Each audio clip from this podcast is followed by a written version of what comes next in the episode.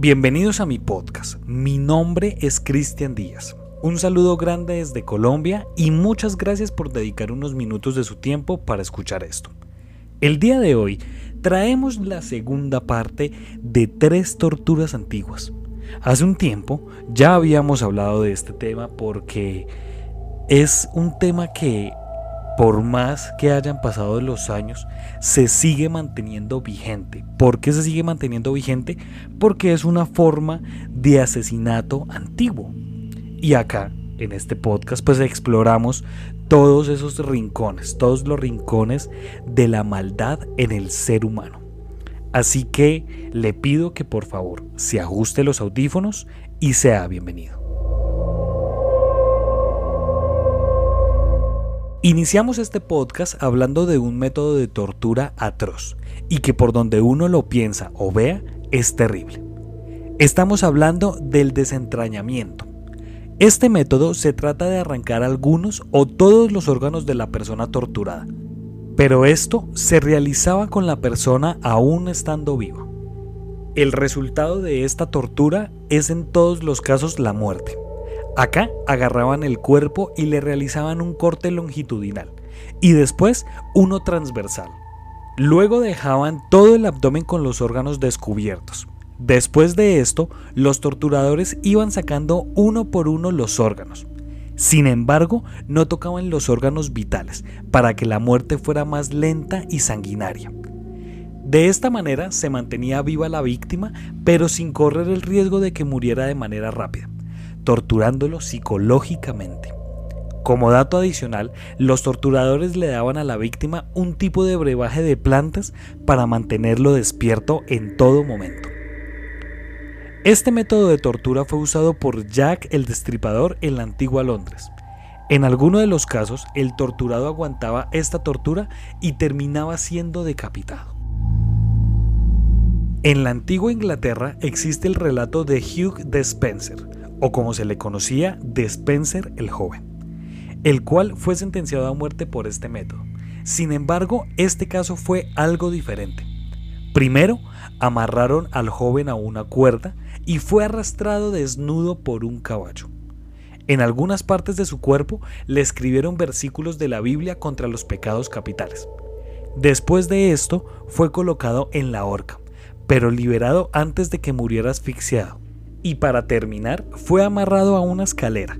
Allí le cortaron los genitales y estos fueron quemados delante de él. Le abrieron el abdomen y fueron sacando uno a uno sus órganos y los iban quemando en la hoguera. Y para terminar, cortaron su cuerpo en cuatro pedazos y su cabeza fue empalada en alguna puerta de la antigua Londres. Sin embargo, este método atroz fue utilizado en el proceso de momificación en el antiguo Egipto y en épocas posteriores fue costumbre usual en algunas casas reales europeas, especialmente en Francia, donde existía la costumbre de sepultar al monarca y sus vísceras y corazón en lugares separados. En Japón, este método de tortura fue utilizado por los antiguos samuráis para quitarse la vida. Sin embargo, en este país, este tipo de suicidio era una muerte digna para evitar la deshonra en sus familias. Ahora hablaremos de la muerte de los mil y un cortes. La práctica consistía en desnudar al reo y atarlo a un poste, infligiéndole una multitud de cortes que podrían variar entre los mil o incluso los tres mil. Estos cortes eran superficiales, de modo que causaran dolor, pero no una hemorragia que pudiese provocar la muerte antes de lo deseado. Finalmente se descuartizaba al reo, el cual, si era favorecido por la compasión o el soborno, era a veces previamente drogado con opio y atado a un poste. Los pedazos del cuerpo iban siendo quemados delante del reo, que lo mantenían con vida hasta terminar con una decapitación o con la extracción de algún órgano vital. Uno de los casos documentados en los que se aplicó esta tortura fue al misionero español Fray León de San José, que fue capturado por los piratas moros tirones en la isla de Mindoro, en Filipinas. Esto ocurrió el 23 de octubre de 1739 y fue enviado a trabajos forzados en la diminuta isla de Lío. por su desempeño en fortalecer a sus compañeros de cautiverio en la fe y sobre todo por intentar convertir incluso a uno de sus captores, los piratas le torturaron y lo asesinaron de este modo. Abro comillas. Después de tenerlo mucho tiempo desnudo en un monte, ocupado en la dura faena de descascarillar palay, que era arroz con cáscara, le quitaron la vida en medio de los más atroces tormentos. Lo amarraron a un poste de madera y juntándose muchos moros con sus armas, le iban cada uno hiriendo poco a poco para que su muerte fuese más sentida y penosa, hasta que, habiendo pasado todos hiriéndole en diversas partes de su cuerpo, le cortaron los brazos, piernas, nariz y orejas, arrojando al mar su cuerpo. Estas noticias comunicadas por algunos jolanos se tuvieron además por varios indios que habían logrado escapar del cautiverio, los cuales, aunque no conformen algunos detalles, coincidían en lo sustancial. La última muerte documentada fue la de Fu Su Li, quien contó con tan mala suerte de ser ejecutado dos semanas antes de que este método de tortura fuera abolido en abril de 1905 y de las cuales hay fotos en todo el Internet. Así que si usted va a buscar estas fotos, hágalo bajo su propia responsabilidad.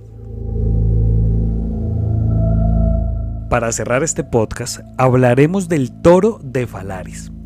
El toro de Falaris es un instrumento de tortura cuyo nombre se atribuye a Falaris, tirano de Acragas, Cilicia, que murió en el año 554 a.C. Los ajusticiados se introducían en el interior de una estatua de cobre hueca con forma de toro. Esta estatua se colocaba encima de una hoguera, con lo que la temperatura del interior aumentaba como en un horno. Los alaridos y los gritos de las víctimas salían por la boca del toro, haciendo parecer que la figura mugía. La leyenda cuenta que su diseñador, Perilo, murió al ser introducido en su propia creación por los subordinados de Falaris cuando le presentó el instrumento. En realidad, antes de que muriera, Falaris ordenó sacar a Perilo del interior del toro para que no profanara su obra y dispuso que muriera al ser arrojado por un precipicio.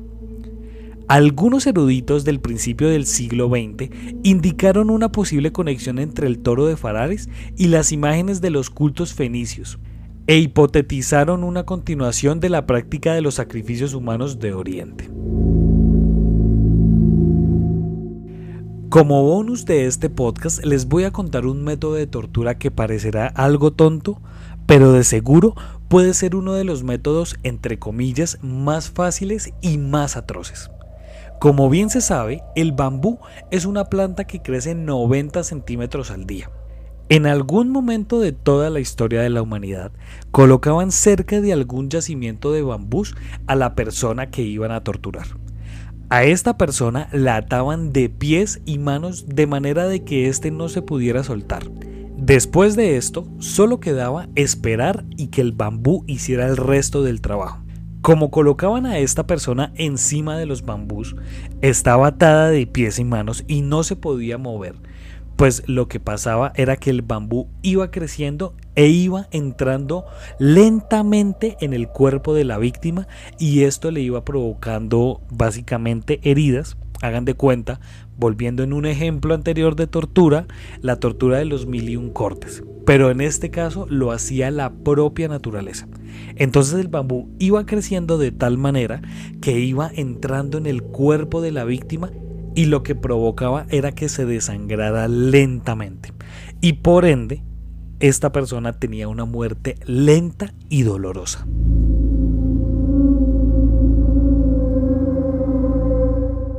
Para cerrar este podcast, quiero comentar lo siguiente.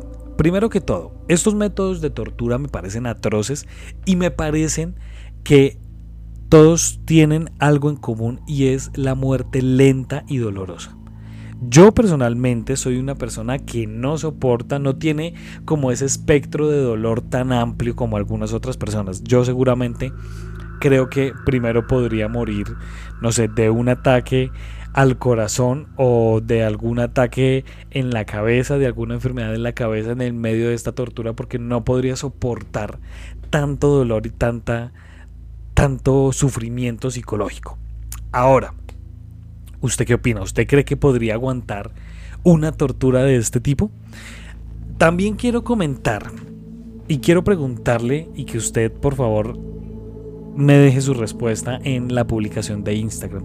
¿Usted qué opina? ¿Usted cree que esos métodos de tortura que son de hace mucho tiempo, usted cree que ahorita pueden podrían volver a ser utilizados de pronto con personas hablándolo con hablándolo así a ciencia cierta con personas malas, ¿no? Con personas que de pronto han sido asesinos en serie, que de pronto no se violan a alguna persona o que matan sin razón alguna, ¿sí? O que de pronto, no sé, alguna persona que robe y que de pronto en medio de ese robo utiliza un arma y mata a la persona a la, a la que está siendo robada. ¿Usted cree que estos métodos de tortura podrían ser una buena salida como para la violencia que está sufriendo no solo el país, sino el mundo entero? Le dejo esta pregunta para que la reflexione y para que por favor, vuelvo y repito, me la deje en los comentarios de la publicación de Instagram.